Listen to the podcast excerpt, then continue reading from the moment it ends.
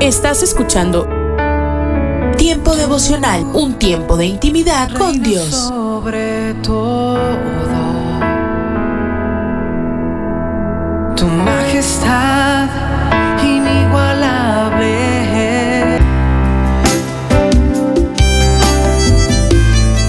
Alimento para el alma. Lecturas diarias de inspiración producidas por Radio Transmundial. Una paradoja. Entre la adversidad y el regocijo, ¿será sustentable la vida? Hay un verso de una canción que dice, fácil es cantar cuando reina la paz, pero en el dolor es mejor cantar. Hmm. Cuando leemos en el texto bíblico de Filipenses capítulo 4, regocijaos siempre, otra vez os digo regocijaos, ¿qué suele ocurrir cuando llega el dolor, ya sea de tipo sensorial, ubicable en órganos del cuerpo y bajo un diagnóstico médico, o un dolor de tipo emocional ante situaciones de estrés, pérdidas y frustraciones? ¿Será que los que tienen una relación estrecha con Dios están exoneradas de sufrir y experimentar dolores de cualquier tipo? Encontramos el sufrimiento en todo el contenido de la Biblia. Hombres y mujeres en los relatos bíblicos, incluyendo a quien escribió sobre el regocijado siempre, Pablo, sufriendo. Y observemos la vida nuestra, la de nuestra familia, el entorno, el mundo, y pareciera que el dolor nos amenaza, sorprende e invade la existencia humana. Y aún así, tenemos el consejo bíblico que nos regocijemos siempre. Una paradoja. El dolor, el sufrimiento y la adversidad son reales, le llegan a usted y a mí también. Y con todo eso, el regocijarse es un mandato y también una opción encontramos un aliento y esperanza rotundos. El regocijo no se fundamenta en estructuras humanas, no es por sus fuerzas o por las mías, no es un acto de negación, tampoco de una actitud negligente que nos llevaría a obviar que somos finitos. El fundamento de nuestra esperanza, de vida y regocijo, está única y exclusivamente en Dios aún en medio de las pruebas regocijaos en el Señor siempre. Este es el paso por seguir, rogar y agradecerle a Dios que nos dio la vida y la sustenta. El regocijo solo es posible en Dios. Meditación escrita por Bienvenida González, República Dominicana.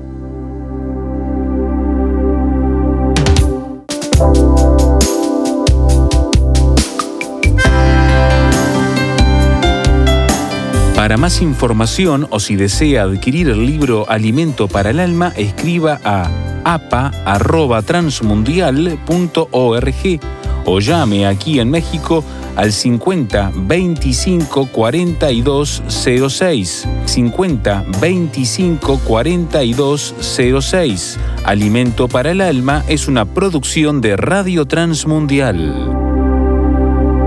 Aliento de Dios para mi familia. Honra a Dios y te responderá. ¿Qué tal? ¿Quieres tener un encuentro con Dios? ¿Deseas que te escuche? ¿Esperas que responda a tu oración? Honralo y te responderá. Una mañana, en el pueblo de Israel, 450 profetas del dios Baal organizaron un ritual para demostrar que eran los dioses verdaderos que proveían lluvia, granos y prosperidad.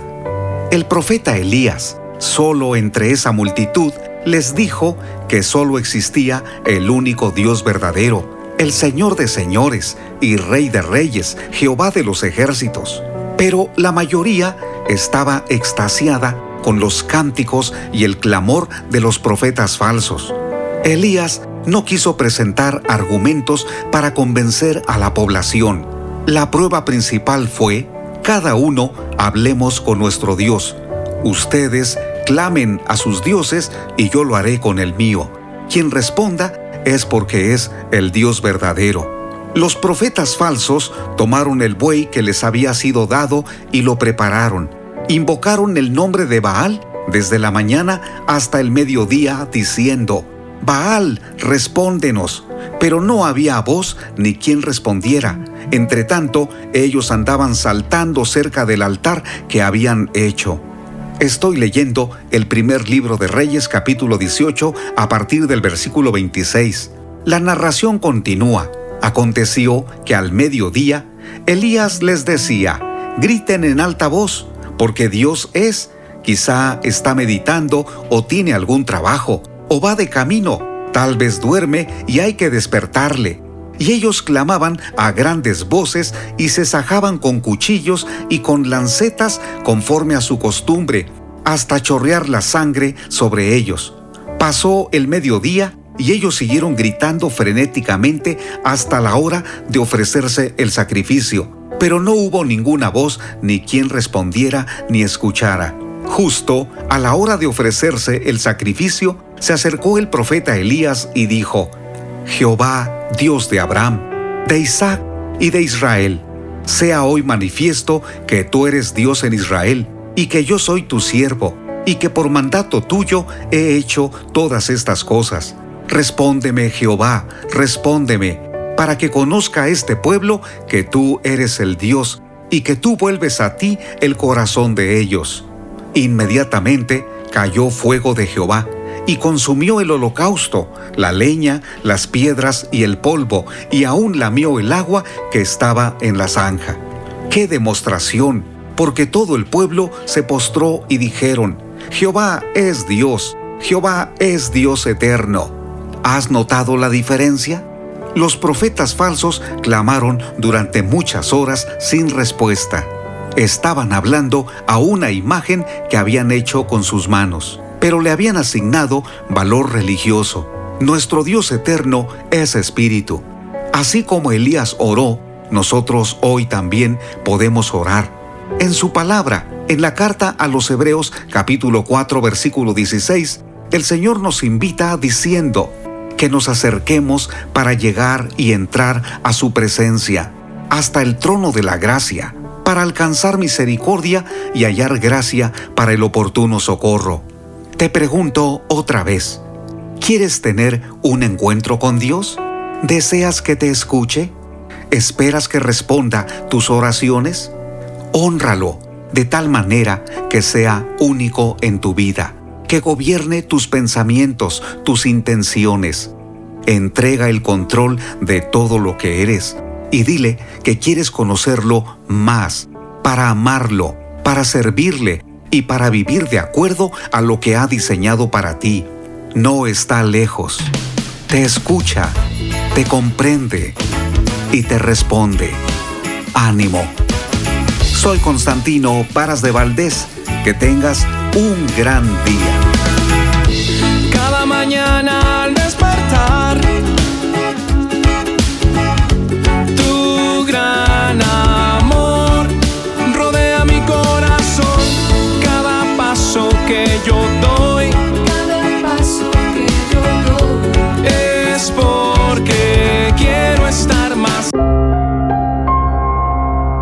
¿Qué piensas de entregarle a Dios tus aflicciones? ¿Qué podrías usar como recordatorio para dejar tus ansiedades en sus manos diariamente?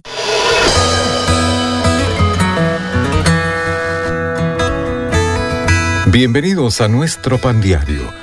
El tema para el día de hoy, hacer las paces con la aflicción. La lectura se encuentra en Juan capítulo 16. En el mundo tendréis aflicción, pero confiad, yo he vencido al mundo.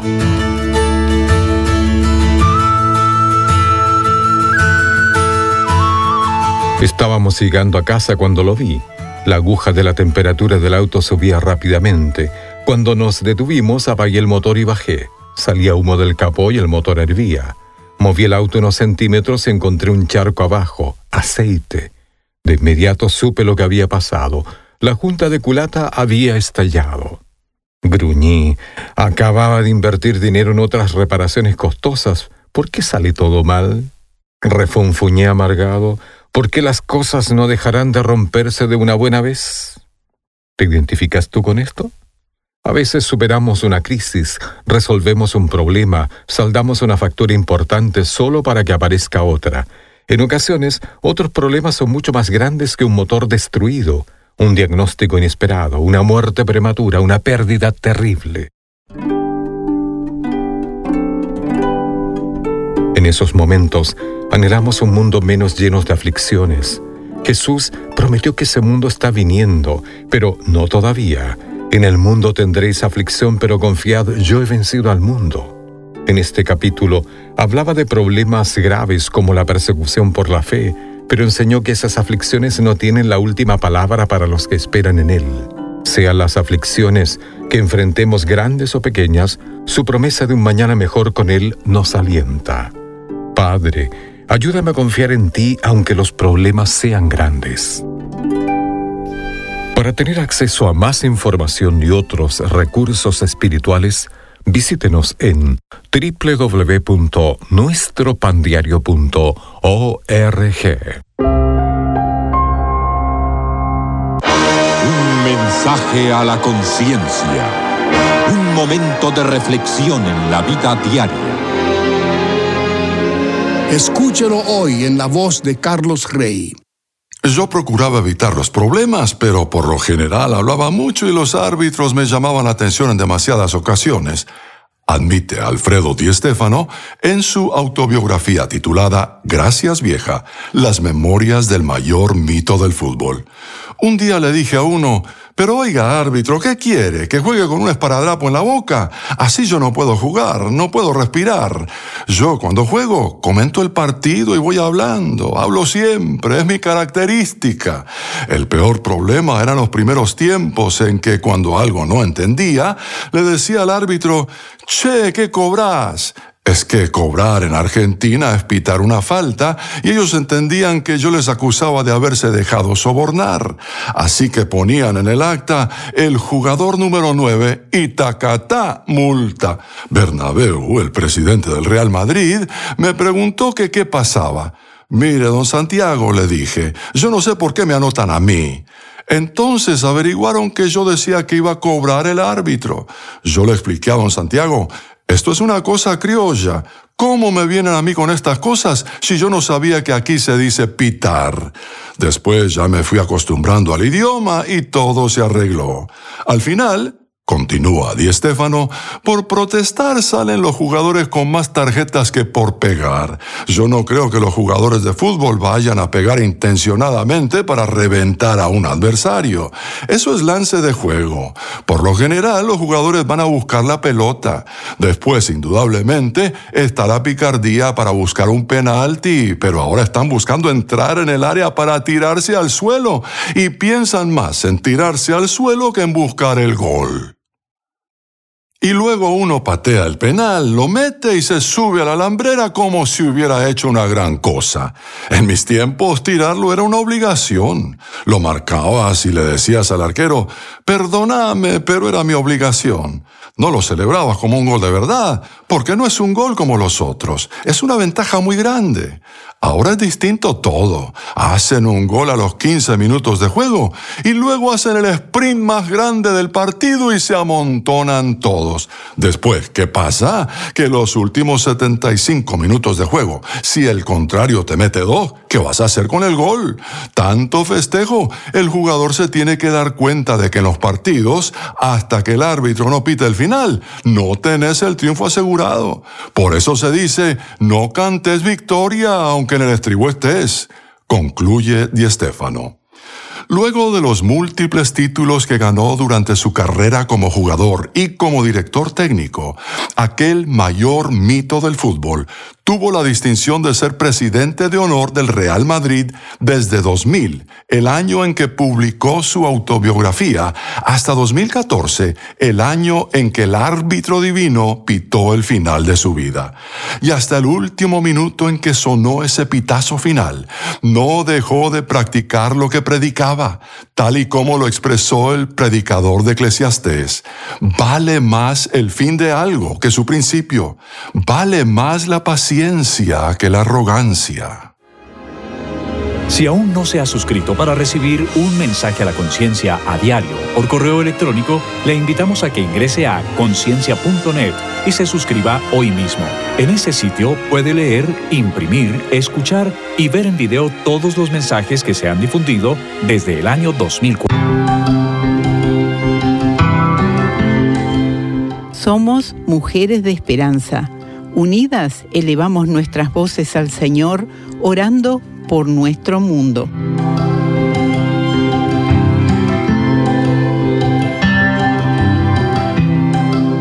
Protege la salud de las mujeres de Sudán del Sur, Señor, y ayúdales a cuidar de las necesidades médicas de sus familias durante las crisis. Provéeles el acceso a un mejor cuidado de salud. Por el bien de ellas te lo pedimos en el nombre de Jesús. Amén.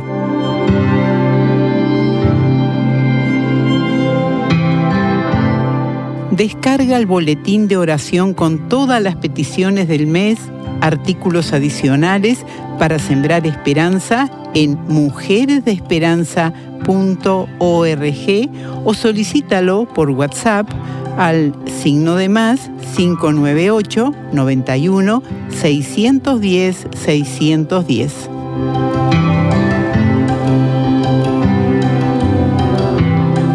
Hola. Soy Dorothy. Hemos estado mirando en el libro de Segunda de Reyes capítulo 5, la historia de Naamán. Naamán el leproso y la jovencita que testificó de cómo él podría llegar a conocer al Dios vivo, al Dios al que ella aprendió a seguir y amar desde su hogar. Sin embargo, Ahora que ella se encontraba en una situación muy difícil como cautiva, no tenía miedo de confesar al Señor. Ella no tuvo temor de poner su fe en acción y se preocupó incluso por su captor, para que él pudiera ser sanado. La historia continúa narrando cómo algunos de nosotros ya sabemos que Naamán finalmente llegó ante aquel profeta del que había hablado la joven. Se le había indicado que hiciera algo que él no quería hacer, pero eventualmente accedió a bañarse las siete veces en este viejo río Jordán y salió limpio, sano y radiante. Ahora, él vio lo que únicamente el Dios Todopoderoso podía hacer en su vida. Pero en la historia encuentro un hombre alrededor llamado Giesi. Se suponía que la posición de Giesi era la de un sirviente, un sirviente de Eliseo. Él no era el profeta. Giesi se dio cuenta de que algo estaba ocurriendo, algo que a él no le gustaba. Cuando Naamán llegó a la casa de Eliseo, esperaba darle a él en ese momento todos los regalos que le había llevado. Sin embargo, se sorprendió al descubrir que nadie quería recibir sus regalos. Y es que tú no puedes comprar la salvación, no puedes comprar la voluntad de Dios, no puedes pagarle a Dios por ninguna cosa. Eres demasiado pobre. Yo soy demasiado pobre. Naamán era demasiado pobre, aunque hubiera llevado consigo toda la riqueza de Siria. Pero Giesi tenía un ojo codicioso y envidioso. Él pensó, seguramente yo debería tener un poco de esto. Qué fácil es para cualquiera en la obra del Señor caer en esa trampa y pensar, bueno, después de todo ya sabes, eso es para nosotros. No nos damos cuenta de lo fácil que es mentir, engañarnos a nosotros mismos y robarle a Dios. Eso es exactamente lo que hizo Giesi. Esperó hasta que se fueran Naamán y su séquito y que estuvieran lejos donde Eliseo no pudiera verlos. Luego se fue corriendo y le dijo una mentira. Él dijo, mi señor me envía. Bueno, Eliseo nunca lo envió. Y Giesi dijo, han venido a nosotros algunas personas y necesitamos un talento de plata y dos vestidos nuevos. Él usó una excusa pretendiendo que otras personas necesitaran de esto. Qué atrevimiento de hacer mercadería de cualquier cosa aunque no nos pertenezca. Solamente Dios es quien posee y recibe todo para sí mismo. No robamos en estas situaciones y no realizamos la obra de Dios para nuestro beneficio.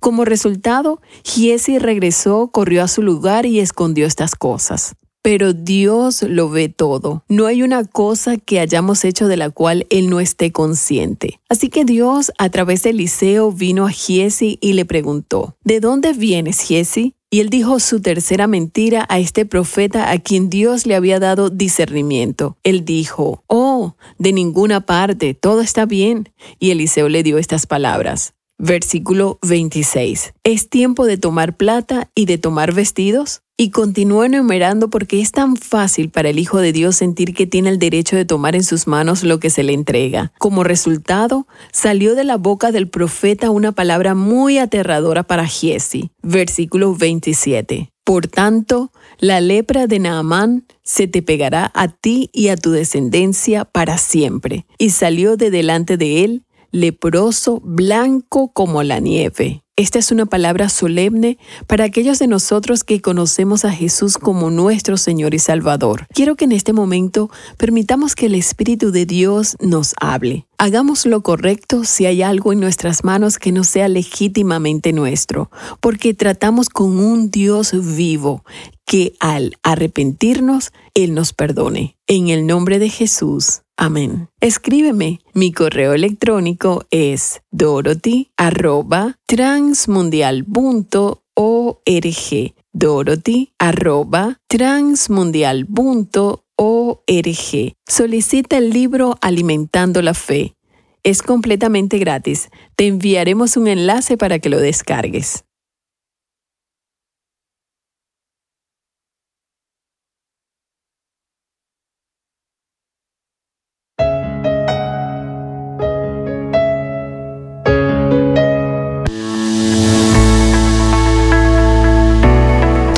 Momentos para recibir ánimo y renovación con pautas para vivir.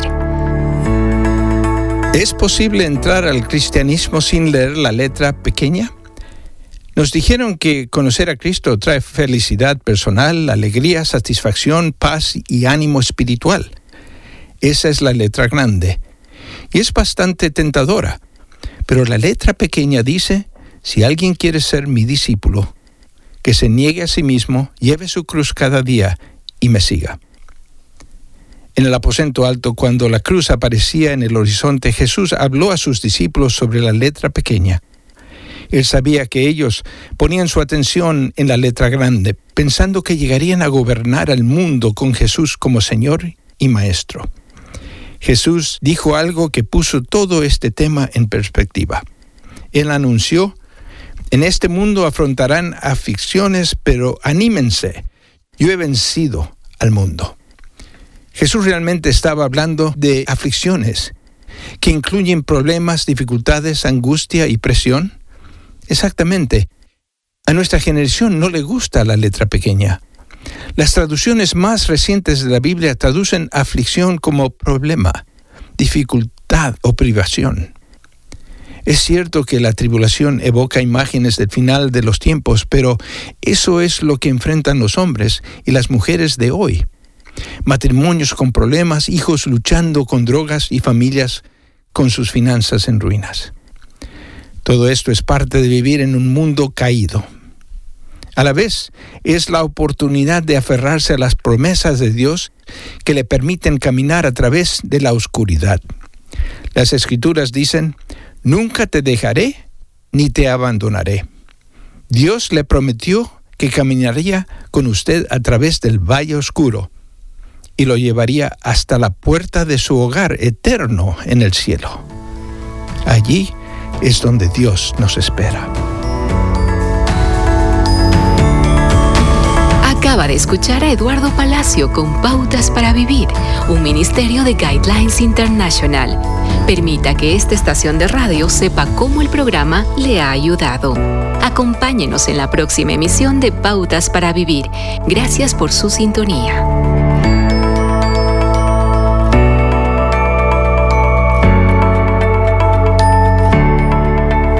Tiempo devocional, un tiempo de intimidad con Dios.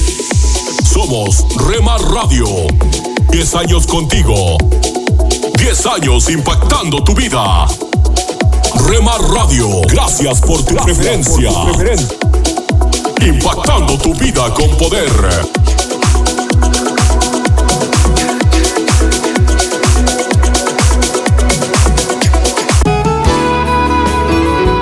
Soy Rodrigo Riaño del Castillo y permítame contarle la siguiente historia.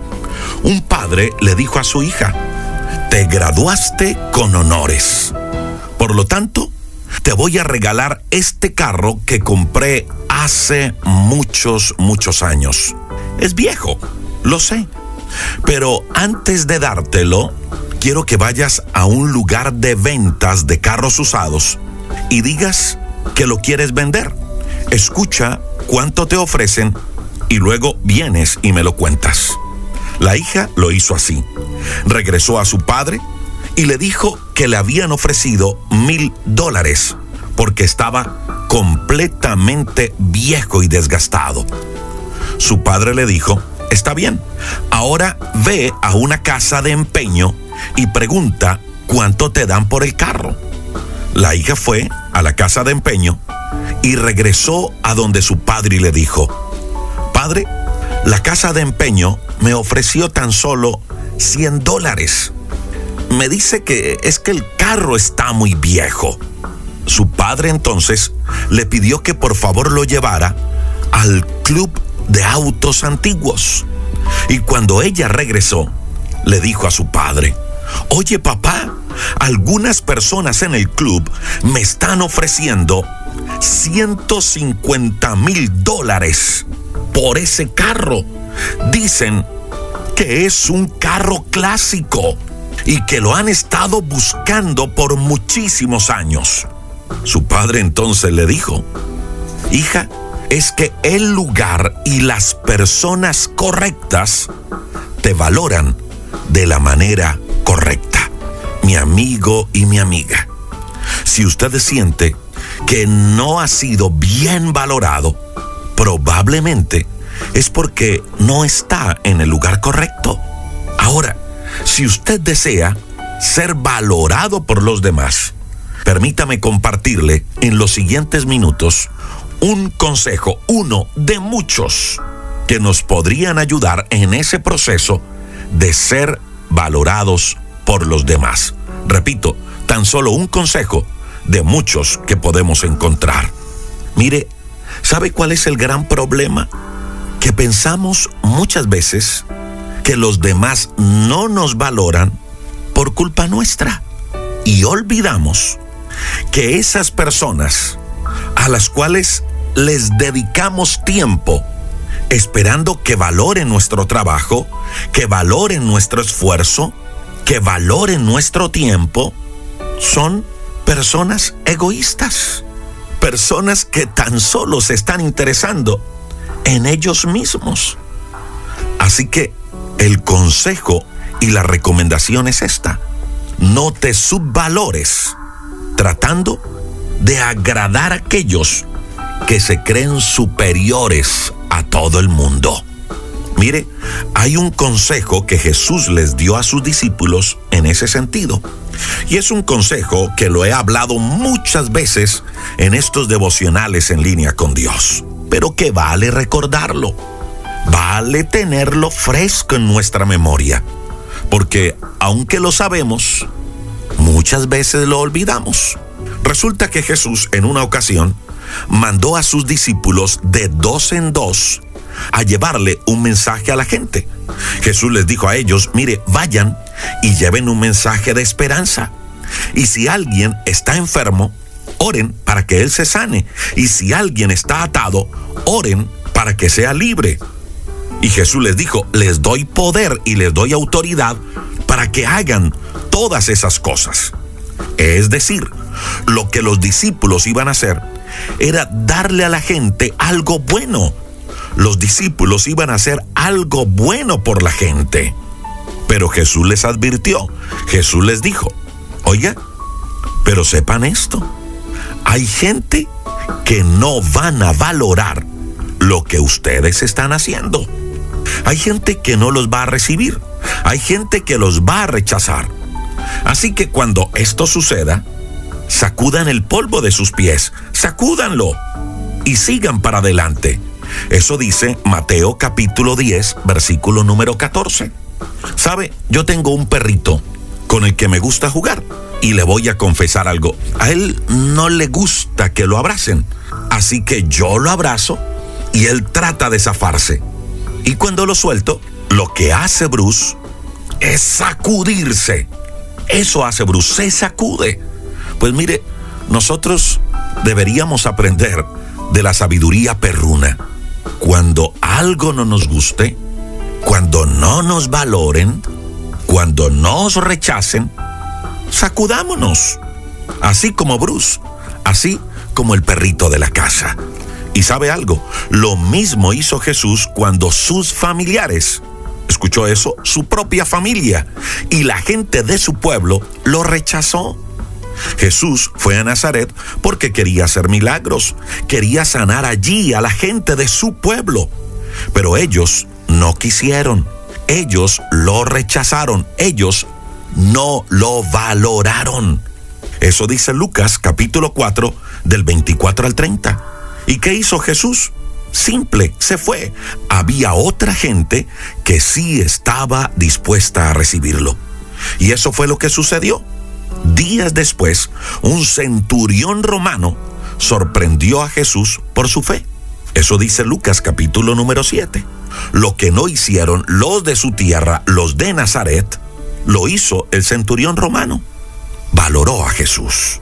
Por eso, mi amiga y mi amigo, el consejo de hoy es que no se angustie, no se mate la cabeza dándole mente y mente a ese rechazo o al hecho de que alguien no valoró lo que hizo o su esfuerzo.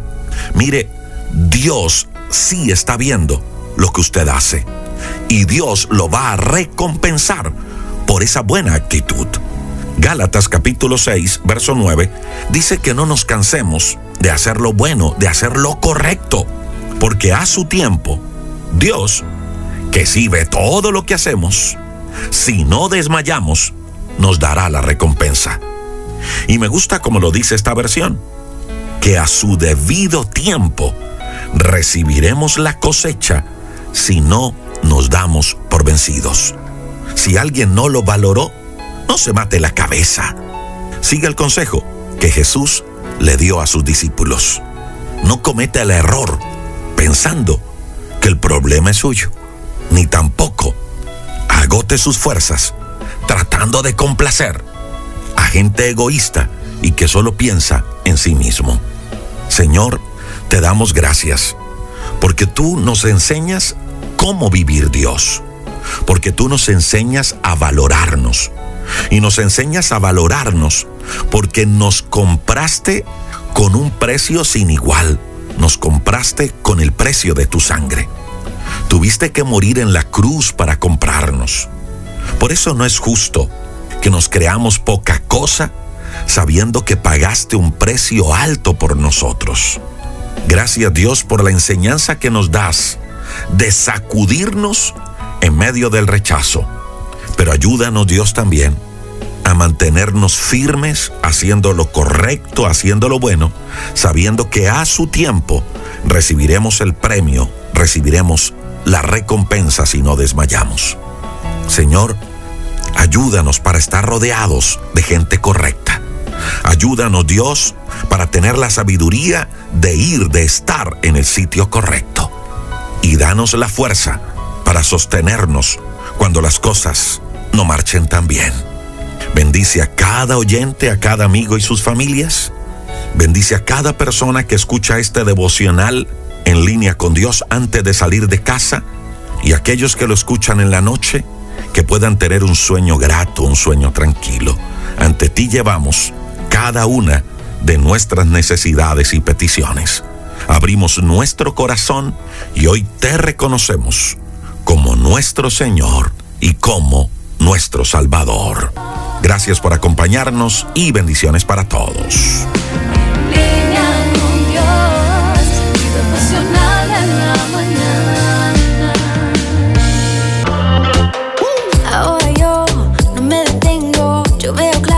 Estás escuchando Rema Radio.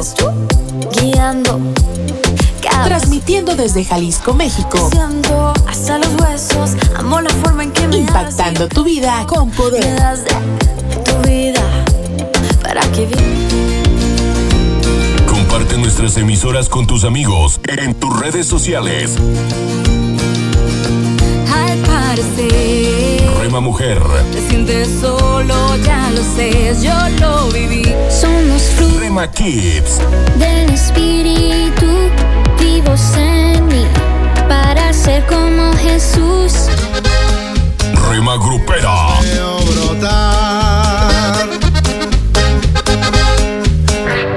Rema Juvenil.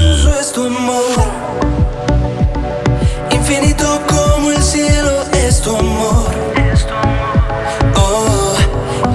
precioso es tu amor.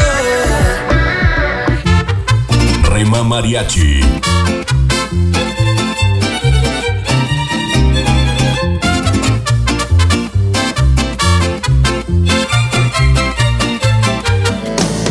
Retro Music. Señor.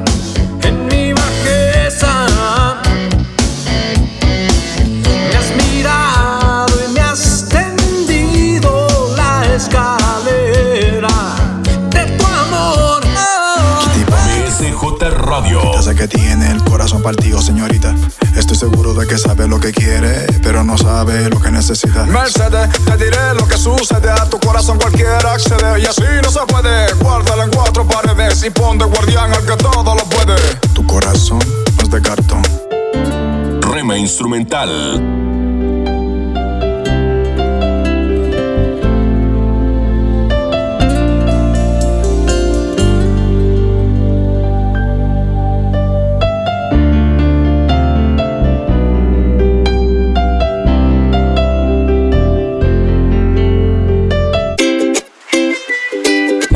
Medios. Rema Digital. En el dolor yo te llamo y encuentro y cubres con tu amor mi corazón.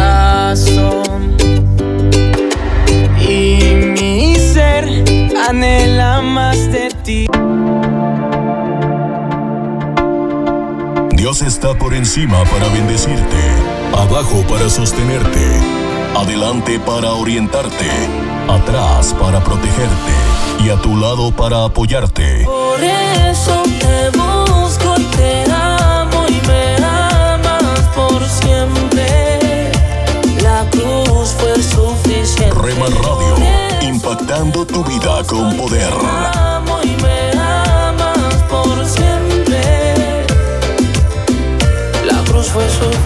¿Te consideras alguien fiel? Tomando en cuenta que una persona fiel es firme y constante en sus ideas, obligaciones y compromisos hacia alguien, ¿te consideras tú alguien fiel? Si tu respuesta es no, tienes que desarrollar este valor. La fidelidad a Dios desarrolla en nosotros integridad, esfuerzo y confianza, lo que nos lleva a vivir de una mejor manera nuestra fe. En cambio, si no somos constantes con Dios, eso hace que seamos cristianos tibios, sin compromiso, desconfiando en lo que Dios es y puede hacer en nuestra vida. Por ello, es imprescindible tomar una decisión de compromiso con la fidelidad a Dios. Como dice Primera de Reyes 18:21, y acercándose Elías a todo el pueblo, dijo, ¿Hasta cuándo claudicaréis vosotros entre dos pensamientos? Si Jehová es Dios, seguidle, y si Baal, id en pos de él. Y el pueblo no respondió palabra. Si tuviste el encuentro personal con Dios a través de Jesús, necesitas ser firme y constante en tu compromiso y sin ir atrás. Toma su palabra en serio. No ignores lo que te muestra y practícala. Hebreos 10:23 nos dice, mantengamos firme, sin fluctuar, la profesión fiel es el que prometió. Por tanto, debemos ser fieles en todo momento. Comienza este año comprometiéndote más con tu familia. Se lo merezcan o no, sé fiel en tu trabajo, con tus amigos, aún con los desconocidos. Que la confianza y la fidelidad sean una característica tuya. No niegues tu fe por cosas o situaciones pasajeras. Concéntrate en la meta que es dejar que Dios obre en ti a través del Espíritu Santo.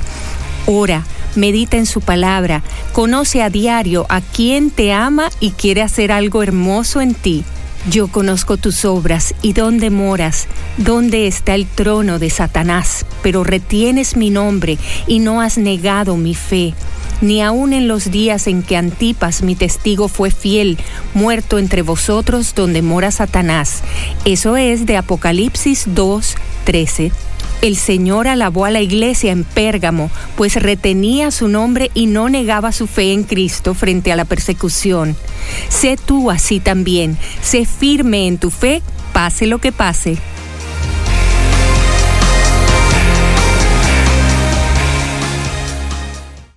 Vuele con Emirates a Tel Aviv y conéctese con Israel, con comida increíble, cultura y atmósfera electrizante de este destino único. Disfrute de hasta 5.000 canales a bordo y comidas gourmet inspiradas en la región. Puede elegir reservar nuestro menú kosher antes de su vuelo. También tiene la opción de hacer escala en la cosmopolita ciudad de Dubai. Disfrute de una experiencia de viaje inigualable y atractivas tarifas con Emirates. Visite emirates.com para reservar sus vuelos a Tel Aviv vía Dubai. Vuele con Emirates, vuele mejor. Del mundo estás cansado ya, si del diablo te quieres. ¿Quieres formar parte del equipo de locutores de Rema Grupera? Envíanos un mensaje a remadigital1970 arroba gmail.com.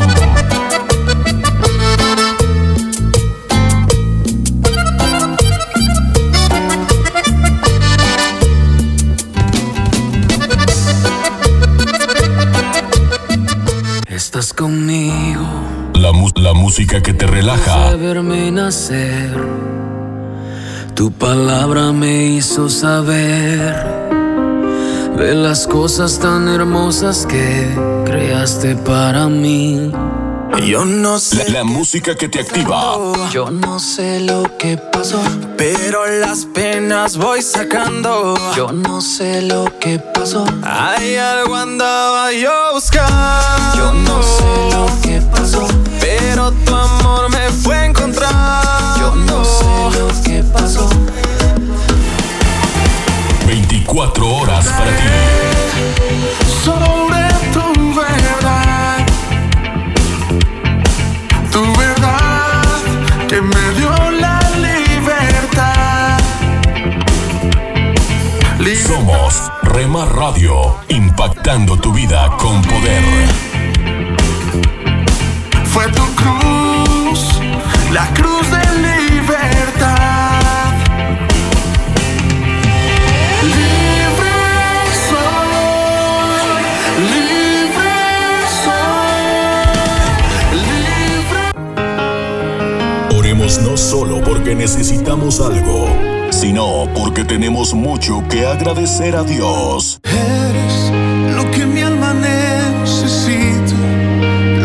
Pasión incita, lo que llena mi interior, Rema Radio, impactando tu vida con poder. lo que a diario echo de menos, lo que causa mis desvelos y me llena el corazón. Escucha de lunes a viernes a partir de las 6 a.m. Tiempo devocional, un tiempo de intimidad con Dios. E- Estás escuchando Tiempo devocional, un tiempo de intimidad con Dios. Sobre todo, tu majestad inigualable.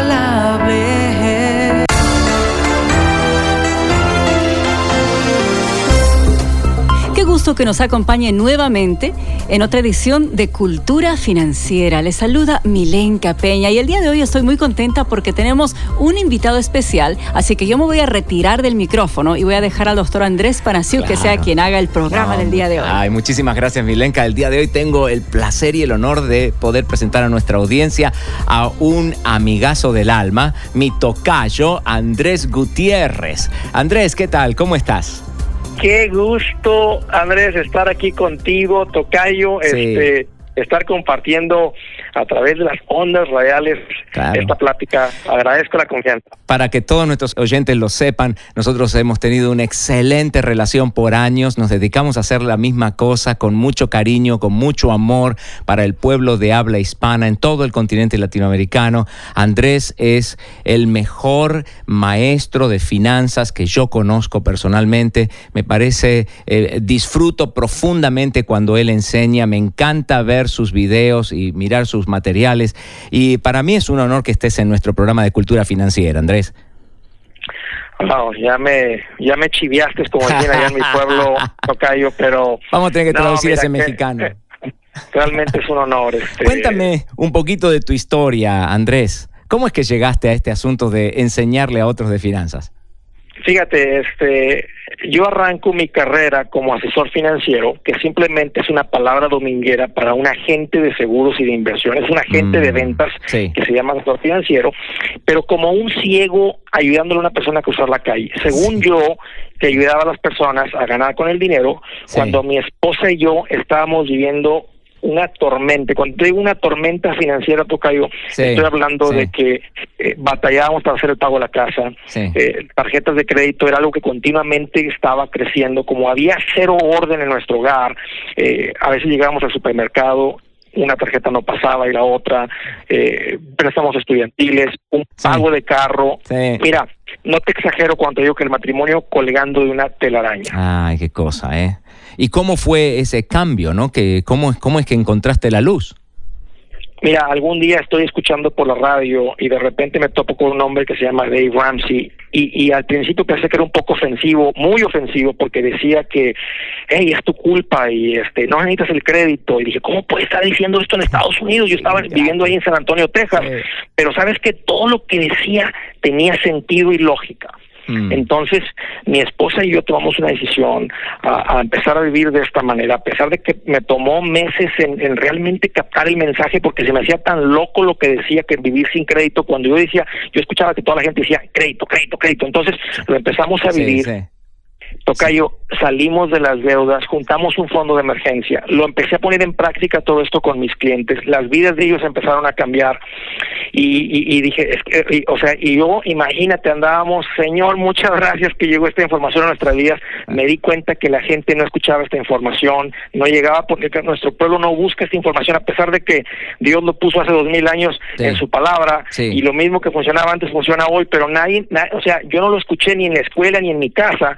Entonces, este, un día vino una invitación del señor Dave Ramsey, aceptamos la invitación y ahora imagínate eh, el privilegio de poder compartir los principios que cambiaron nuestras vidas, ahora Sí. compartirlos con nuestro pueblo. Sí, pues tu historia es una historia de esperanza y de ánimo a la gente, igual que la nuestra en casa, ¿no es cierto? Y es una muy buena manera de decir a todos los que nos están escuchando, señores, sí se puede, sí hay una forma de salir, sí hay una forma de salir del hoyo en el que estamos. Eh, quizás la tarea número uno es parar de continuar cavando, ¿no?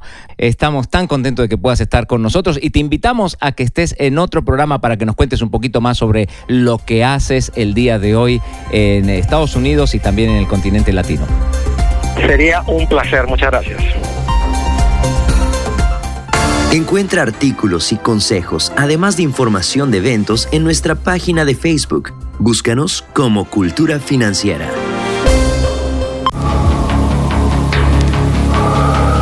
En las nubes de la incertidumbre, el dolor y el desaliento, surge un rayo de esperanza en la voz internacional de la radio de Guillermo Villanueva.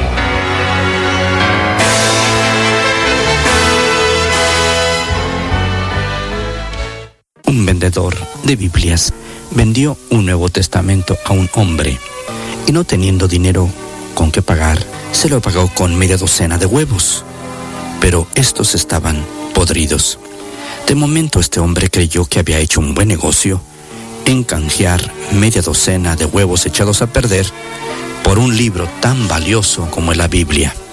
Pero cuando este hombre empezó a leer la santa palabra de Dios, se dio cuenta del pecado que había cometido, hasta que por fin decidió ir de nuevo al encuentro del vendedor de las Biblias, pero ahora con media docena de huevos frescos, y le confesó su pecado, porque la palabra de Dios había cambiado su vida.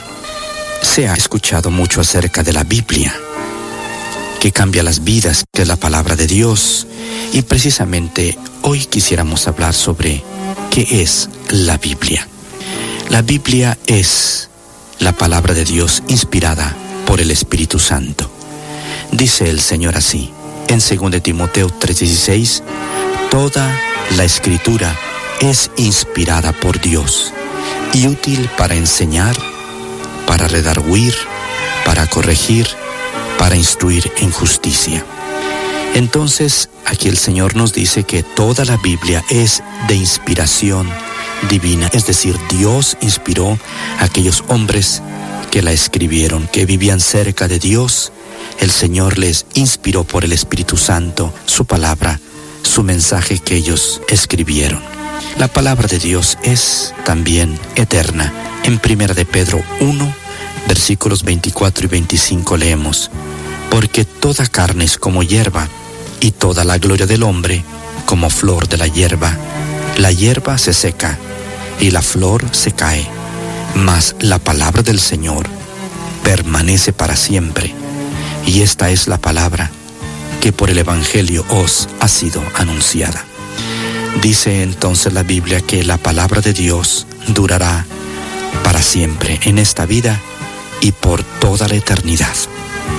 Las promesas de Dios son eternas, sus consejos son eternos.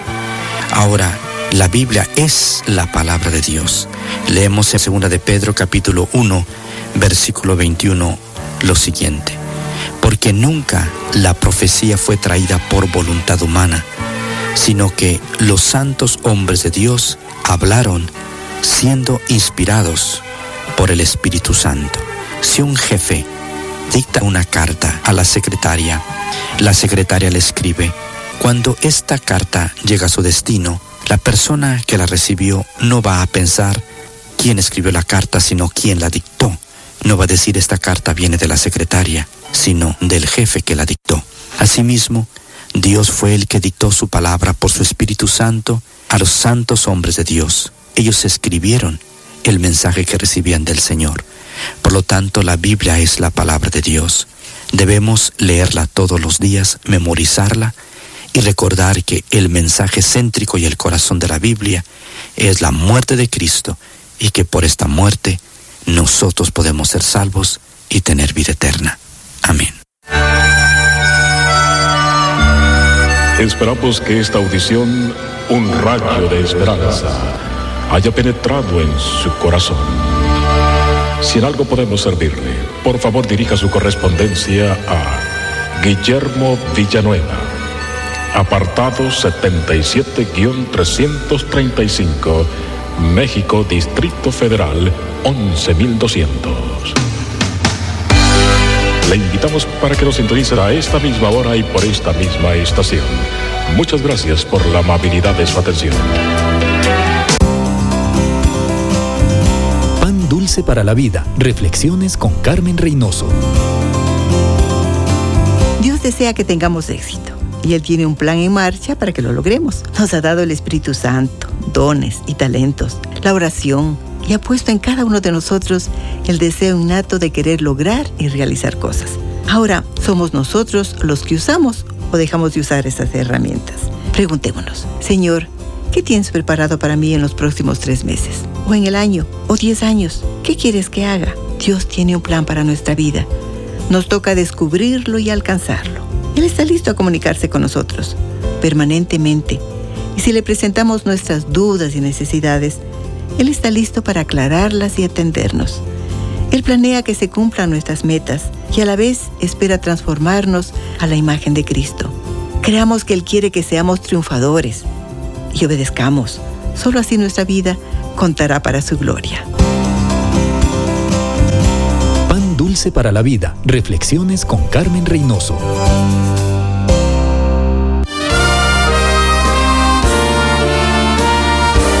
Presentamos La Buena Semilla, una reflexión para cada día del año. La buena semilla para hoy se encuentra en Juan 13:19. Los hombres amaron más las tinieblas que la luz porque sus obras eran malas. Y en Primera de Pedro 13:18, Cristo padeció una sola vez por los pecados, el justo por los injustos, para llevarnos a Dios. La reflexión de hoy se titula Jesús de Nazaret, segunda parte. Un juicio injusto.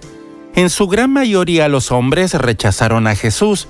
Sus compatriotas lo entregaron a los romanos para que lo mataran. Pilato, el gobernador romano, le preguntó tres veces, ¿qué mal ha hecho éste? Ningún delito digno de muerte he hallado en él. Le castigaré, pues, y le soltaré. Mas ellos instaban a grandes voces pidiendo que fuese crucificado. Y las voces de ellos y de los principales sacerdotes prevalecieron. Entonces Pilato sentenció que se hiciese lo que ellos pedían. Ver Lucas 23, versículos 22 a 24. Los versículos al inicio de nuestra reflexión de hoy explican por qué los hombres condenaron a Jesús, pero también por qué Jesús permitió que lo hicieran. La crucifixión se acostumbraba a crucificar a los peores criminales, a los delincuentes más peligrosos, y los hombres escogieron este suplicio para deshacerse de Jesucristo el justo. Jesús aceptó ser castigado en nuestro lugar por nuestros pecados. Es como si dijera sus pecados son los míos. Dios está airado contra el mal, entonces yo tomo ese mal y la ira de Dios sobre mí. Esto fue lo que sucedió mientras Jesús sufría clavado en la cruz. Las tinieblas cubrieron la tierra durante tres horas en pleno día. El juicio de Dios contra el pecado cayó con toda su fuerza sobre Jesús. Al final de estas tres horas, Jesús dijo, consumado es. Juan 19:30. Luego murió. Después, un soldado romano traspasó su costado con su lanza. De allí salió agua y sangre. El cuerpo de Jesús fue puesto en una tumba bien sellada y custodiada. En nuestro próximo encuentro seguiremos hablando de este tema.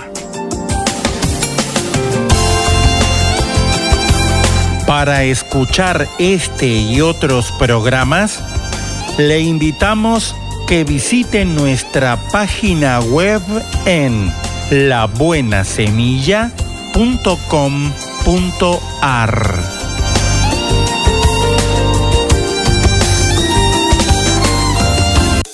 Hola, te saluda Johnny Erickson Tara. ¿Cuáles son los lugares en los que es más probable que encuentres a Jesús? La respuesta la podemos encontrar en Daniel capítulo 3, donde leemos sobre Sadrach, Mesach y Abednego. Mientras los preparaban para arrojarlos al horno de fuego, estos hombres dijeron a Nabucodonosor que Dios podía salvarlos. Pero aunque Dios no lo hiciese, seguirían fiel en solo adorar a Dios. En su enojo, Nabucodonosor los echó al horno de fuego. Pero no solo sobrevivieron, sino que todos vieron una cuarta figura caminando con ellos en el horno. Dios estaba ahí en el fuego con ellos. Oh amigo, amiga, es en el fuego de la vida donde tú y yo experimentamos la presencia de Cristo. Así que cuando pases por ardientes pruebas, recuerda que Jesús está ahí contigo. Estás escuchando Tiempo devocional, un tiempo de intimidad con Dios. Sobre todo, tu majestad inigualable. Lecturas diarias de Unánimes. La lectura de hoy es tomada del Evangelio de Mateo. Allí vamos a ir al capítulo 19 y vamos a leer desde el versículo 4 hasta el versículo 6, donde Jesús nos dice, ¿No habéis leído que el que los hizo al principio, hombre y mujer los hizo? Y dijo, Por esto el hombre dejará padre y madre, y se unirá a su mujer, y los dos serán una sola carne. Así que no son ya más dos, sino una sola carne. Por tanto, lo que Dios juntó, no lo separe el hombre. Y la reflexión de este día se llama Un acto puramente trivial. En la América española de la primera mitad del siglo XIX, el matrimonio era un acto puramente trivial, comenta el coronel del Estado Mayor de Bolívar. Bastaba que en presencia del sacerdote los futuros desposados declarasen que deseaban estar unidos. recibían una bendición y la cosa estaba terminada. Se casaban en cualquier parte, en la calle, en un baile. Así representa en sus memorias Juan Bautista Bosingold la actitud que prevalecía en la sociedad de Lima en particular y en la de la Gran Colombia en general frente a la institución del matrimonio. Parece haber influido en ella la embriaguez y la soberbia que suelen permear el ambiente luego del soplo glorioso de una victoria tan importante como la de la batalla de Ayacucho. ¿Quién hubiera pensado que las exigencias morales de aquella sociedad liberada tenían la manga tan ancha como la de la sociedad moderna? Las diferencias entre las dos se limitan a aplicaciones específicas que no son fundamentales, como la tendencia actual a reemplazar en los votos matrimoniales la cláusula tradicional hasta que la muerte nos separe, con hasta que ya no sintamos amor el uno por el otro. La verdad es que da lo mismo que se trivialice la ceremonia de bodas en sí o que se le reste importancia a los votos. La sociedad de entonces cambió la forma, mientras que la de ahora la fórmula obteniendo al fin y al cabo el mismo resultado. Así que en vez de lamentarnos de que las cosas van de mal en peor, deberíamos reconocer lo atinado que es el refrán que dice, no hay nada nuevo bajo el sol. Mis queridos hermanos y amigos, de lo que sí deberíamos lamentarnos es que mientras la humanidad avanza en el conocimiento, se queda estancada en la moral. Pero eso no debiera sorprendernos, pues se debe a una cuestión que sí es fundamental. Todos hemos heredado de nuestros primeros padres una naturaleza pecaminosa que procura satisfacer sus propios deseos egoístas. Esa naturaleza impide que disfrutemos de los más exquisitos deleites que Dios nos ha preparado. Nos hace pensar que el matrimonio que Él instituyó tiene el propósito de someternos a los deseos de otra persona. Y esto porque no comprende que Dios diseñó la relación conyugal con el fin de que tuviéramos con quien compartir el incomparable placer de la intimidad física, emotiva y espiritual. ¿Por qué no contribuimos a levantar la moral de nuestra sociedad?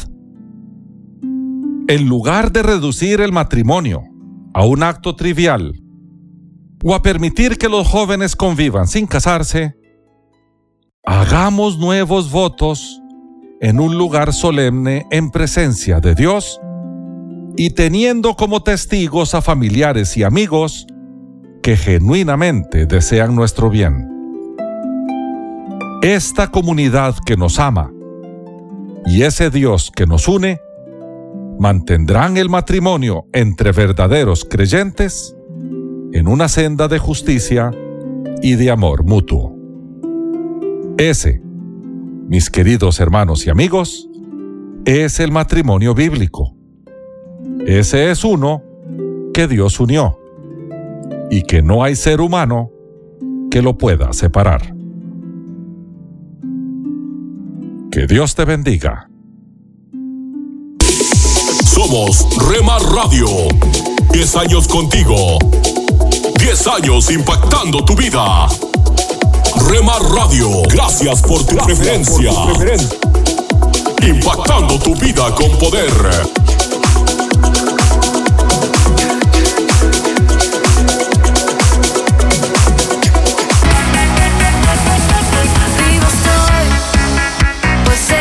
Estás escuchando Rema Radio. Transmitiendo desde Jalisco, México. Ahora yo puedo ver. Impactando tu vida con poder. Oh, Estás escuchando lo mejor de la música. Esta es tu música, esta es tu radio. En Rema Radios. Nunca dejes de orar, porque la oración es el camino que te conecta a Jesús. Milagroso, abres camino, cumples promesas, luz en tinieblas, Radio, impactando tu vida con poder. Milagroso, abres camino, cumples promesas, luz en tinieblas, mi Dios, así eres tú.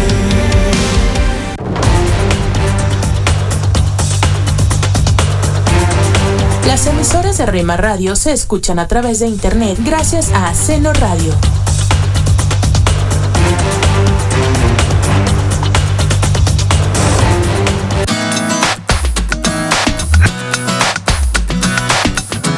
Te invitamos a escuchar la programación especial para los varones de lunes a viernes de 8 a 9 pm.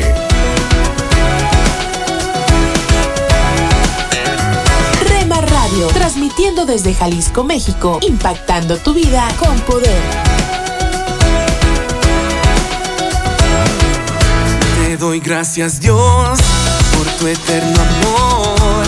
Eres fiel mi Señor y en ti hay perdón. Por la eternidad te amaré más y más. Quiero verte mi Dios y alabarte Señor.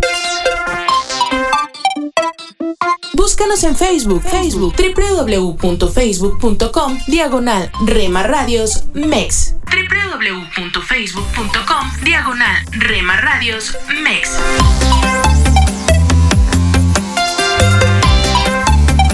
Mas ahora no tengo miedo de Porque somos parte de tu familia. porque aprendí Somos una más en tu hogar. y puedo confiar que mi vida Gracias por dejarnos estar. Nuestro objetivo es ser una radio de bendición. un destino nuevo Buena música, preparado para mí. buen contenido. Yo En Rema Radio, impactando tu vida con poder. Yo sé, Él nunca me dejó, yo sé. Por eso Escucha de lunes a viernes a partir de las 6 a.m. Tiempo devocional, un tiempo de intimidad con Dios. E- Estás escuchando Tiempo devocional, un tiempo de intimidad con Dios. sobre todo tu majestad inigualable. Esto es la palabra para ti hoy.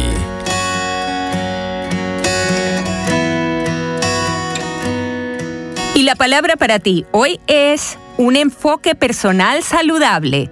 Primera de una serie de cinco, escrita por Bob Gass. En 2 de Corintios 13, 5 leemos, examínense para ver si están en la fe. Enfocarnos en nosotros mismos no es necesariamente perjudicial si produce un crecimiento espiritual. Sin embargo, muchas personas suponen erróneamente que es un mandato bíblico. La verdad es que el enfoque personal te puede hacer sentir desanimado y derrotado. Veamos lo que Dios dice realmente. La Biblia solo menciona dos veces el autoexamen y ninguna nos enseña que nos dejemos llevar por el enfoque personal. Primero, Pablo retó a los corintios sobre la tolerancia de pecados repugnantes en su iglesia. Un hombre estaba involucrado en una aventura amorosa con su madrastra y a nadie parecía molestarle.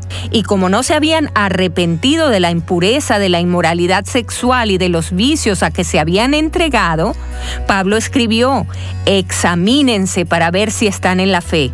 Esto no es una invitación al enfoque personal, sino una verificación de las credenciales espirituales para ver si están en la fe.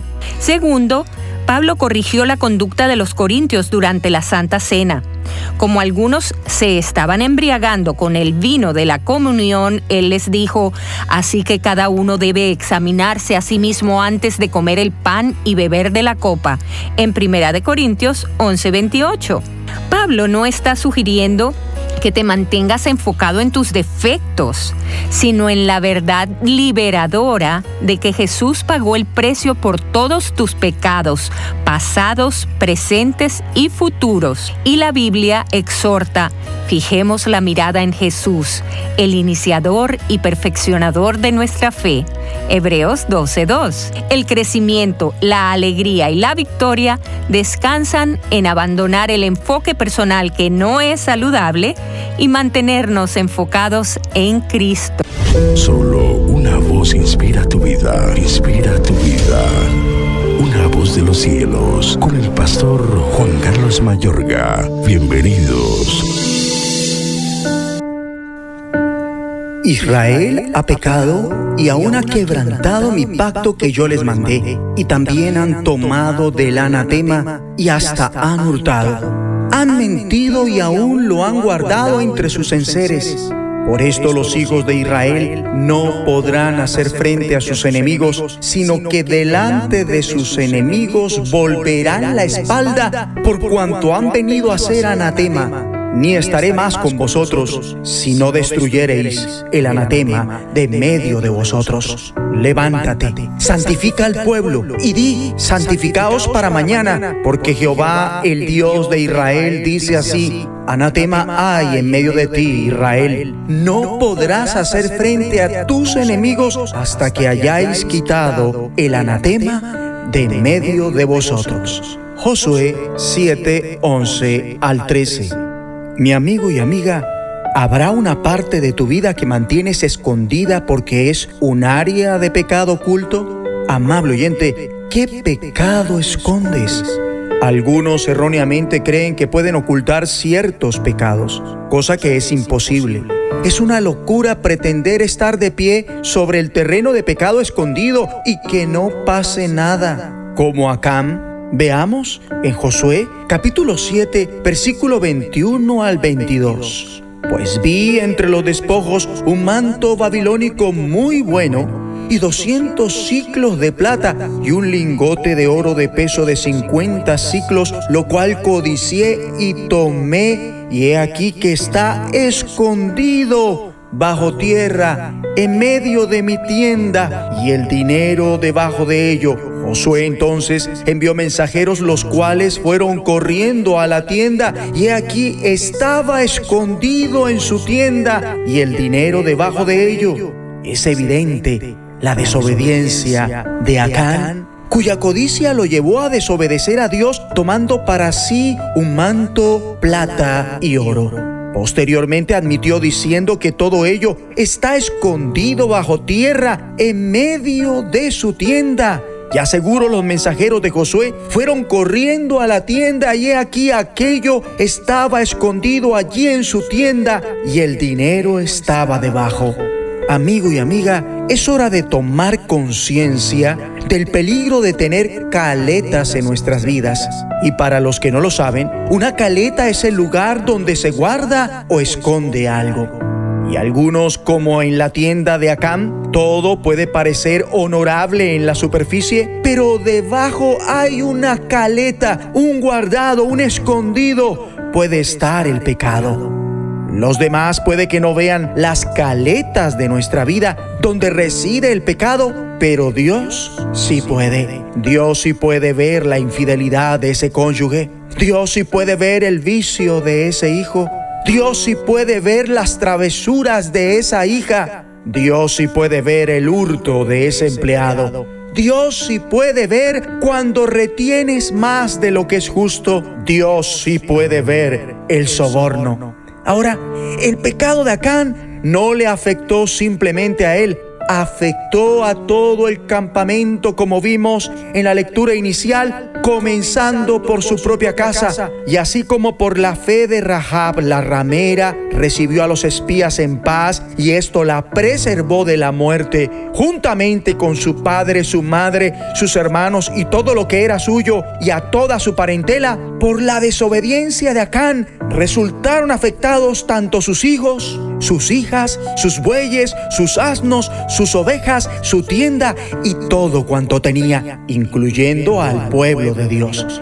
es que Dios quería un pueblo santo, consagrado a Él, pero el pecado y la desobediencia por parte de Acán en el campamento les afectaron en su pureza. Y ahí que Dios dijo, no podrás hacer frente a tus enemigos hasta que hayáis quitado el anatema de medio de nosotros. Por eso, mi amigo y amiga, es recomendable preguntarse qué caleta de pecado hay en mi casa, en la empresa, en la iglesia, en mi ciudad, en mi país.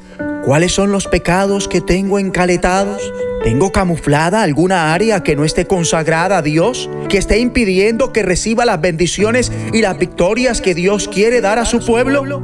La buena noticia es que el Espíritu Santo continúa sacando a la luz lo oculto y escondido de la vida de cada uno, ya que promete el Señor, porque no hay nada oculto que no haya de ser manifestado, ni escondido que no haya de salir a luz. Marcos 4:22. Importante asimilar esto para que en vez de obstinadamente encubrir el fallo, reconocer, confesar, pedir perdón y apartarse de eso para buscar en Dios la restauración. Ora conmigo.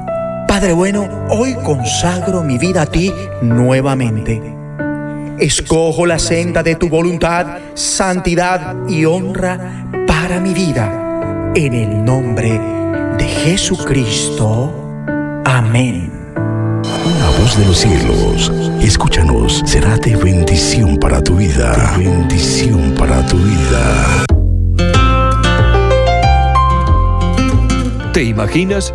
Una reflexión del pastor y comunicador José Pablo Sánchez con Esperanza Suárez.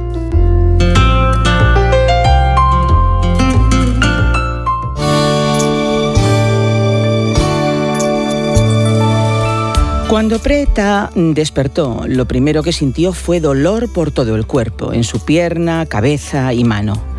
Se la miró y tenía cortes profundos en cuatro dedos, en la palma y sangre por todas partes.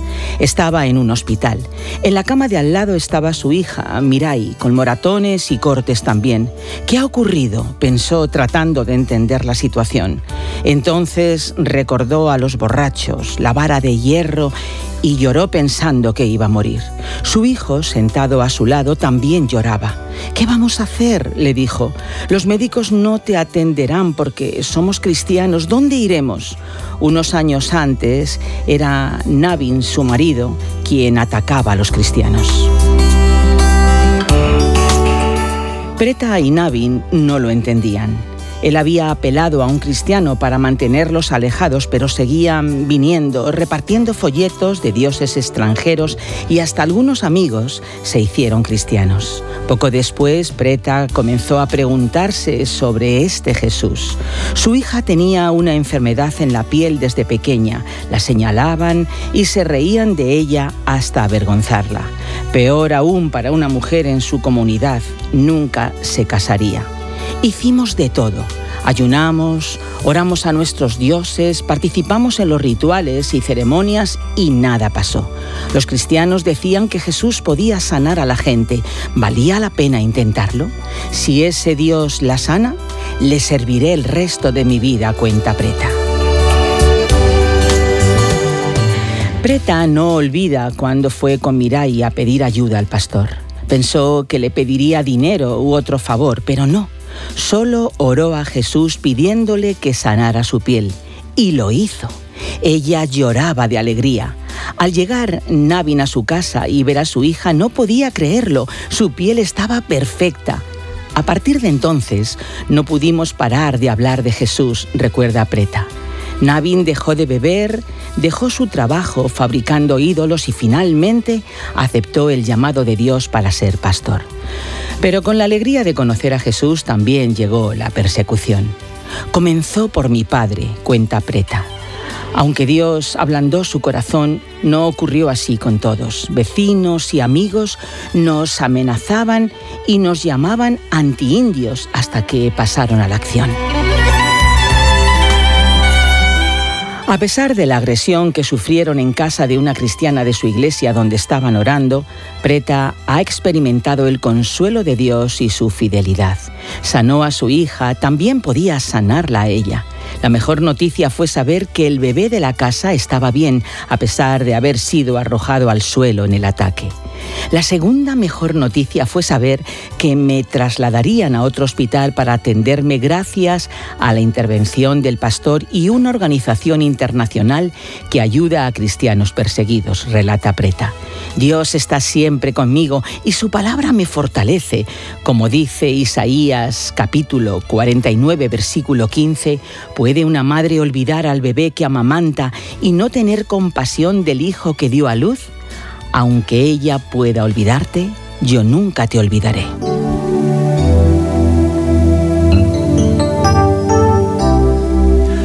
¿Te imaginas ver a tu hija enferma, llevarla a médicos y darle todo tipo de tratamiento, rezar, ayunar, sin ver una solución? ¿Te imaginas ver cómo tu hija sufre el desprecio de sus compañeros de clase, la marginación y el acoso por su enfermedad y no saber dónde ir, hasta que alguien te habla de Jesús y su poder para sanar? ¿Te imaginas clamar a Jesús por su ayuda y en un instante, mientras el pastor ora por tu hija, su piel es sanada milagrosamente, de modo que tu corazón queda cautivo del amor de Jesús y tanto tú como tu esposo decidís honrar y adorar solo a Jesús? ¿Te imaginas que esa decisión provoca la violencia, la persecución, la tortura de tus vecinos hasta el punto de tener que ingresar en un hospital con heridas graves? Pero en lugar de abandonar tu fe, decides perdonar y seguir amando como te amó Jesús. Pues no te lo imagines más, es verdad, la verdad de aquellos que viven en el poder de Jesús. ¿Has escuchado Te Imaginas? Un espacio producido por Radio Encuentro, Radio Transmundial en España. Comunícate a info@radioencuentro.net.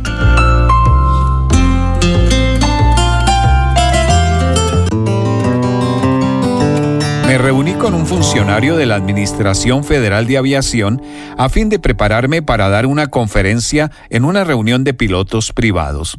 Me pidieron que hablara sobre el tema de la paz y el estrés. El representante de la agencia me mencionó que hay 10.000 pilotos privados en el área de Nueva York. Fue entonces cuando me sentí especialmente agradecido por un grupo especial llamado controladores de vuelo. Cuando estás en un avión y piensas en todos los otros aviones que se encuentran en el aire, es bueno saber que el piloto no está simplemente tratando de averiguar por sí mismo a dónde volar. Todo el país cuenta con la ayuda de esas personas en la torre de control que pueden ver el panorama completo de lo que sucede en el cielo o incluso en la tierra. Y ese piloto no se reporta o solo lo hace de vez en cuando, porque el controlador se asegura de que se mantenga en contacto con la torre. Hoy quiero tener una palabra contigo acerca del tema en contacto con la torre.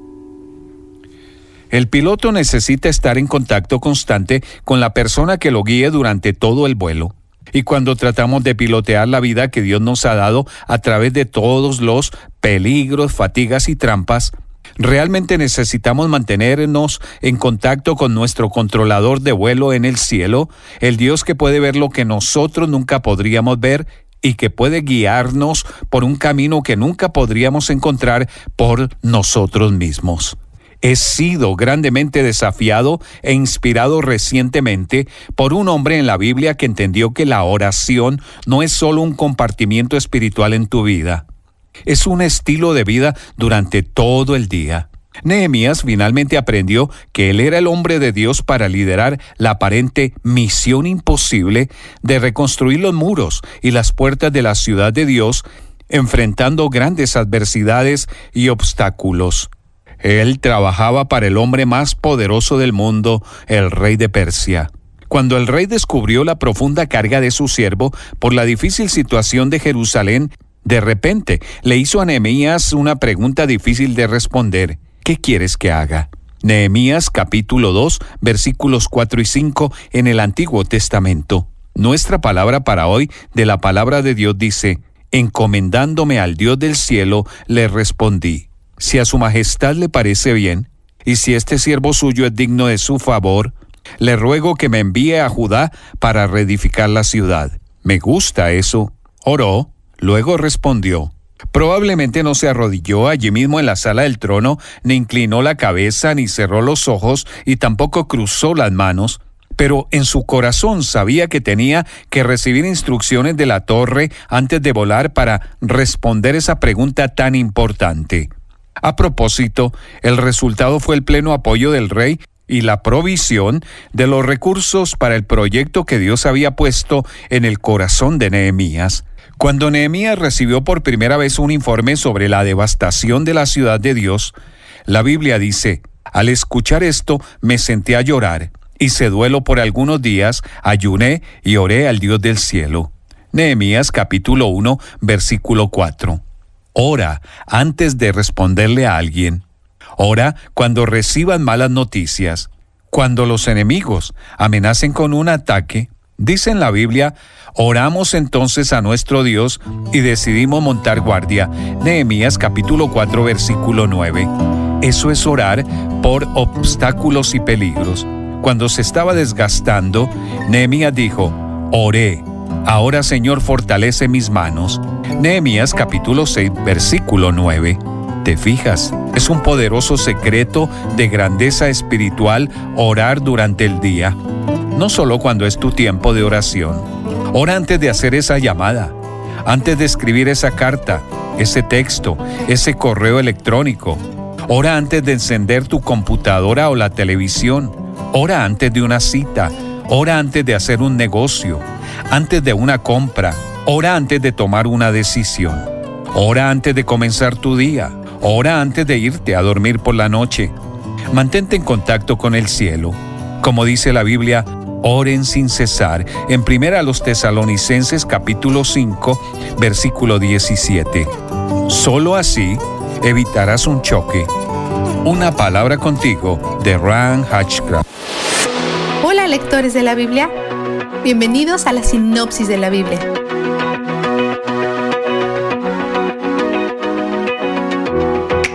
Hoy nos encontramos con todo el drama que rodea las asignaciones de tierras. La asignación para los descendientes de José nos lleva al día en que su padre Jacob adoptó formalmente a sus hijos Efraín y Manasés. Con ese intercambio recibieron el derecho a la herencia de José de parte de Jacob, lo que significa que son líderes tribales y terratenientes. En algún momento, la tribu de Manasés se dividió por la mitad y se convirtió en dos medias tribus. La mitad de ellos quería vivir al este del río Jordán, Transjordania, por lo que los llamamos Manasés del Este. La otra mitad heredó parte de la tierra prometida original al otro lado del Jordán, por lo que los llamaremos Manasés del Oeste. Pero surge un problema durante el proceso de división de la tierra, cuando Manasés del oeste es puesto junto a Efraín, y ellos se quejan de esto. Quieren seguir su propio camino y obtener tierras que se adapten al tamaño de su tribu. Josué está de acuerdo con su solicitud de división y dice que son responsables de limpiar la tierra y expulsar a las personas que están en ella. Pero estamos empezando a ver un tema en el que la mayoría de las tribus no están expulsando a los cananeos, como Dios lo ordenó repetidamente. En otras noticias sobre la asignación de tierras, las hijas de Zelofejad se acercan a Josué y a Eleazar para recordarles sobre la tierra que Dios les prometió y los nuevos líderes siguen las órdenes de Dios, asignándoles la tierra. Todas las tribus se reúnen en Silo, donde levantaron el tabernáculo. Este es el primer lugar en la tierra prometida donde se levanta el tabernáculo. Todavía hay siete tribus esperando saber en qué tierra vivirán y probablemente se están inquietando. Josué envía a tres hombres de cada una de esas tribus en una misión para revisar el territorio restante e informarle. Cuando regresan, él divide la tierra como corresponde. Benjamín y Judá tienen asignaciones detalladas de tierras, probablemente porque ambas tribus tienen un protagonismo especial. Benjamín y Judá obtienen la tierra que limita con Jerusalén, al norte y al sur, respectivamente. Esto es importante porque Jerusalén se convertirá en la capital, el lugar donde Dios establecerá su tabernáculo permanentemente. Esta es una razón por la cual Es un gran problema que no hayan expulsado a los jebuseos, que actualmente viven allí. Pero para su crédito, Jerusalén es una ciudad difícil de tomar. Está en una colina rodeada por tres valles profundos, por lo que la gente de la ciudad siempre tiene una ventaja militar. Vistazo de Dios. Jerusalén está rodeada por tres valles que convergen para confirmar una forma interesante. Parece un número 3 del lado. O si eres un Trekkie, es decir, fanático de Star Trek, se parece al saludo vulcano. Para un israelita es claramente la letra hebrea Shen, que se considera una letra sagrada entre los judíos. ¿Por qué mostrarían honor a una letra? Shen es la primera letra de la palabra Shaddai, que significa Dios Todopoderoso. Así es como Dios se identifica con Abraham en Génesis 17. Los israelitas consideran esta letra como la inicial de Dios. Lo estampan en sus mesusa, que adornan los postes de sus casas. Deuteronomio 6, 6 a 9. En Deuteronomio 12, Dios dijo tres veces que su lugar de adoración elegido, donde se ubicaría el tabernáculo, era un lugar donde pondría su nombre. En 2 Crónicas 6.6, LBLA, Dios dice, Mas escogí Jerusalén para que mi nombre estuviera allí. ¿Podría estar hablando solo en sentido figurado y espiritual? Por supuesto. Pero dada la topografía de Jerusalén, hay razones para creer que él también está hablando literalmente. Si tienen una vista topográfica de la ciudad de Jerusalén, parece que Dios le imprimió su inicial y la grabó con la letra Shen. Le pones tus iniciales a las cosas que posees, las cosas con las que deseas identificarte. Mucho antes de que existieran las fotos aéreas, Dios eligió una ciudad marcada con la letra que su pueblo consideraría su inicial. Él baja para morar con ellos ahí, la gente marcada por su nombre en la ciudad marcada por su nombre. Y aquí estamos hoy, miles de años después, marcados con el mismo nombre, las personas que Él ha elegido adoptar en su familia, a pesar de nuestros pecados y defectos. Él está donde está el Shen y Él es donde el júbilo está. La sinopsis de la Biblia es presentada a ustedes gracias a D-Group, estudios bíblicos y de discipulado que se reúnen en iglesias y hogares alrededor del mundo cada semana.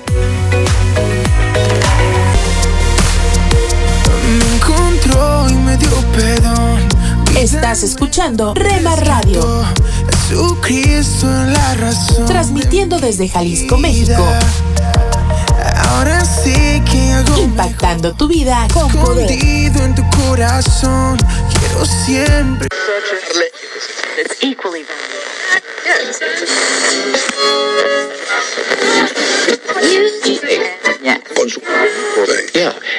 Y cuando canto tu canción, las penas salen del corazón. No sé cómo, pero sintonizando tu estación favorita, Rema Radio. Siempre contigo. Y cuando canto tu canción, las penas salen del corazón.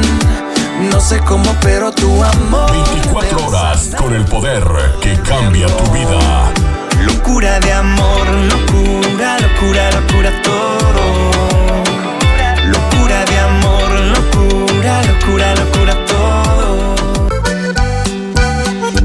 Escucha las emisoras de Rema Radios de un personaje. a través de Tuning y Seno Radio Por supuesto es el Señor. y en nuestra página web remarradios.website.com diagonal radios.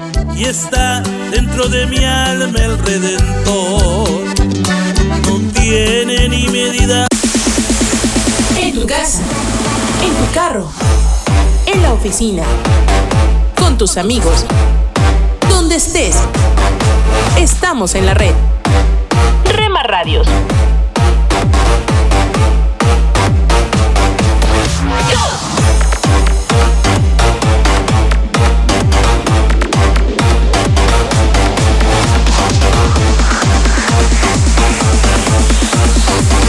Rema Radios. Escucha de lunes a viernes a partir de las 6 a.m. Tiempo devocional, un tiempo de intimidad con Dios. Somos Rema Radio. 10 años contigo. 10 años impactando tu vida. Rema Radio, gracias por tu preferencia. Impactando tu vida con poder.